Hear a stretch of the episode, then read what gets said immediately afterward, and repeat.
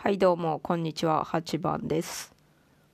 今回はちょっと前にやった特別編の続きです。私8番と弟の Taiseiによるコラボ回でございましてタイトルは8番と Taiseiの半カオス Times でございます。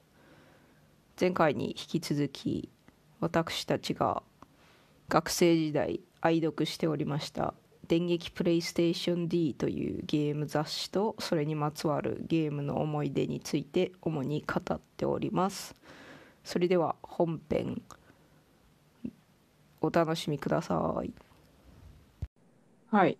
それでは、電撃プレイステーションの話します。はい。引き続今回は。き2はい、番目です。引き続き。2番目。はがきの話します。はがきの話ですね。当時ははがきやったんですよね。うん。物理的なはがきを皆さん絵描いたりして、うん、手書きでなんか書いたりして送ってたんですよね。でしかも、次まあ、今でいうところのそのツイッターとかピクシブみたいな感じなんやと思うんやけど。そうやね。しかも一個一個なんかはがきの絵とちょっとコメントあったりなかったりと、えーっと、編集の人のコメントと、あったね。横に、横にちょろっと書いてあります。あれめっちゃ読んどった。めっちゃ読んどった、私も。めっちゃ読んどったわ。でさ、はがき職人の人が、その後プロになったりしてたよ。してましたね。まし、いちごマシュマロ。H 製作所さんって誰やったっけ ?H 製作所さん。本誌で連載したの本誌というか、あ、そう。け？違ったっけ？H, H 製作所さん。カタカナで H？ローマ字やったと思う。あ、ローマ字。ローマ字で、ローマ字で H。出るんかえー、な。電撃4コマコレクション。あー、この人、この人あんま覚えてないなんか覚えとるけど、アな。ズマンガ大王とかすごい好きな人とやったような気する。あんま覚えてねえな。なんか、おぼ、うん、うろ覚えですね。伸縮自在のもやしさんとかが。ああ、もやしさんは覚えとるよ。独特な絵柄でシュールなネタの。シュールなちゃシュールやった気がする。え、いちごマシュマロさんの人名前、あ、バラシーさんだ。ああ。バラッシーさんおったのに、あの中に。あん中におったんすよ。クロノクロスのつく読みとか書いとったんが超可愛かった気がするよ。バラシーさんすげえな。一番出世したんじゃない？はがき職人。出世いう言い方もどうかと思うけど。バラシーさんか。バラシーさんそのまま名前も。ペンネームバラシーやよね。その時点であんまり意識してなかったから、あ、そう。職人時代に。なるほど。よく見る人の名前は覚えとった気がする。あと、なんだっけ、普通に本誌で連載しとる人もはがき出し、はがき出してなかった。出しとったというか、誰だっけ、あの、えーっと、サイの幾何学模様みたいな、めっちゃ表現がむずい。名前、あの人の名前なんだっけ？最後、幾何学模様。すげえわかりにくいけど、なんだろう、本誌を見てえな。はがき職人のウィキないわけ ないわさけすがに、ささすがにないか。さすがにないか。あの、何やったっけ、はがきだけ集めたやつは買ったんやけど、今どこにある？んや。はがきだけ集めたやつ集めあった？たやつというか、その総集編みたいなやつ。えー、そんなもんあなんんかの電撃めっちゃ見て第4る。じゃなくて何やったっけ忘れたけど、そういうのがあります。そんなもんがあるんですか？それもなんか発売がめっちゃ遅れてみたいな。今名前思い出した。田中正史さんやったと田。中正史。すごい普通な名前やからググっても出てこなさそうだ。はがき職人って入れたら出てくるかな。田中、あの、大将の将、将軍の将に司やったような気する。正史の名前。司やったかな？志やったかな？田中正史。全然出てこんだわ。はがき職ひらがな人で正史がひらがなの人はおるけど。ああ、ひらがなやったな。うん野球選手しか出てこんわ。田中正史。ひらがなかもしれんね。この人も独特な絵柄やった気がするけど、全然出てこんから。ググっても、あ、ハン、あ、ハンオンって言うとちょちょっと待ってっていう意味。はがき最強、はがき魂最強仕様。これか。これはどこにあるんだ？それを大勢さんが買ったの？はがき魂最強仕様のやつ？そうですね、多分。あ、田中正史って書いてあるわ。ひらがなやったわ。あと、電撃マニアックス、これで。あー、電撃マニアックスか。この、このい岩崎宏美さんやったっけ？岩瀬宏美さんやったっけ？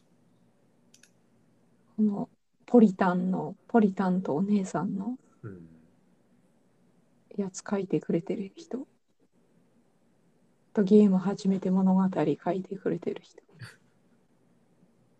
あ、千里さんもおったね。別にハガキ職人じゃないけど。どういう人やったんかなと今にして思うけど、編集やったんか何やったんかね、あの人。絵描いて、でも、ハガキコーナーにちょろっと絵のな。うん。なんか絵描いイみたいな。絵付きみたいな、絵付きのエッセイみたいなやってしちゃった。自分のこと男前って言っとった気がする。ネットゲームの話題とか多かったような。あともう一人さ、めっちゃ洋芸の話しとる人おったわ。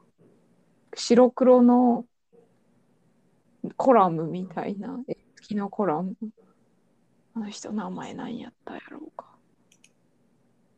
覚えてねえな。だって全然わからんもん。収録漫画の作家人、千里さんと田中正史さんしかわからん。誰なんだ？他の人は。へえ。すげえな。読者ページを144ページも。読者ページしか載ってない。うん。すげえ、めっちゃ読めるやん。めっちゃ時間かかるやん、読む。一枚一枚読んだら。えー、これさ、だってハガキめっちゃ来とって、編集の人が選んで、うん。コメントつけて、でコメントつけて、愛知で、から乗らん、乗らんかったハガキどうなったんめっちゃあるんじゃない？それは処分無理やり寄せたんかな。じゃだからめっちゃちっちゃかったんか？うん。一枚一枚が。かもしれん。4コマとかも載ってたね。当時、うちらが読んどった時に、デジタルへの、ああ、そうやね。その走りみたいな。うん走りみたいな、そのコーナーが出てきて、だからそれまでみんな手書きやったいうことよね。コピックとか使ってね。すごくね。意味わからなくね。あの、はがきのサイズに。はがきのサイズに、あの、超絶クオリティの絵を乗るかもわからんのに、送って、えー、どうしとったんやろ、みんな。コピー取っとったんかな。うん。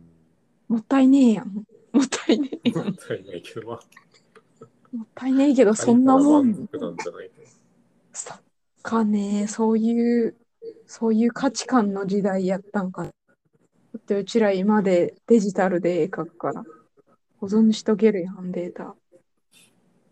そもそも雑誌あるんですか、今？ゲームの雑誌。えーっと、電撃プレイステーション確か物理的なやつは配管になってます。配管に、配管に。世知辛い。ファミ通とか。はまだあると思う。ファミ通はあるんや。またにファミ通の名前、ファミ通なのすげえ、ちょっと面白い。ファミコンの跡形もない。うん。伊集院さんがコラム書いとったんやったっけ？ファミ通は。そうやね。ファミ通もたまに買っとったよ。多分。どったっけ？ほぼなかったとは思うけど。ほぼなかったけど、たまに買った。もしくは、兄ちゃんが買ってきたのではないでしょうか。どうなんでしょうか。兄がね。うん。兄 D でいいの。兄 D。兄 D。兄 D。兄 D と兄 K 系。そう。姉系兄 K は、兄 K もおるね。ちょっとややこしいですね。兄貴に聞こえる。そうですね。どっちも、どっちも。A 兄さんはどうですか ?A 兄さん。K 姉さん。D 兄さんめっちゃ言いにくいんやけど。D 兄さん言いにくいっすね。どうしましょうか。長男、次男、長女でいいんじゃないですかね。いいかな。その方がよよさげ、楽ちん、呼びやすい。い。我々が何なんなんていう、その。それをまず説明せんなんすね。その名詞、こ固有名詞じゃなくて代名詞、代名詞でもないが、それを出す前に、私が次女、大志さんがさ三男ということをら。うん説明しておかなくてはいけません。まあ、とにかく、次男が買ってきたのではないでしょうか。次男さ、なんでネオジを買ったんやと思う。うん、格ゲーが好きやったんじゃないかなというのを、ああそういう話をするんやけど、そう、ヤンキー格ゲー好きがちやよね。うん、好きがち。ゲーセンに入り浸って格ゲーしがちなイメージありますね。ネオジオやぜ。CD やぜ。ネオジオ CD やぜ。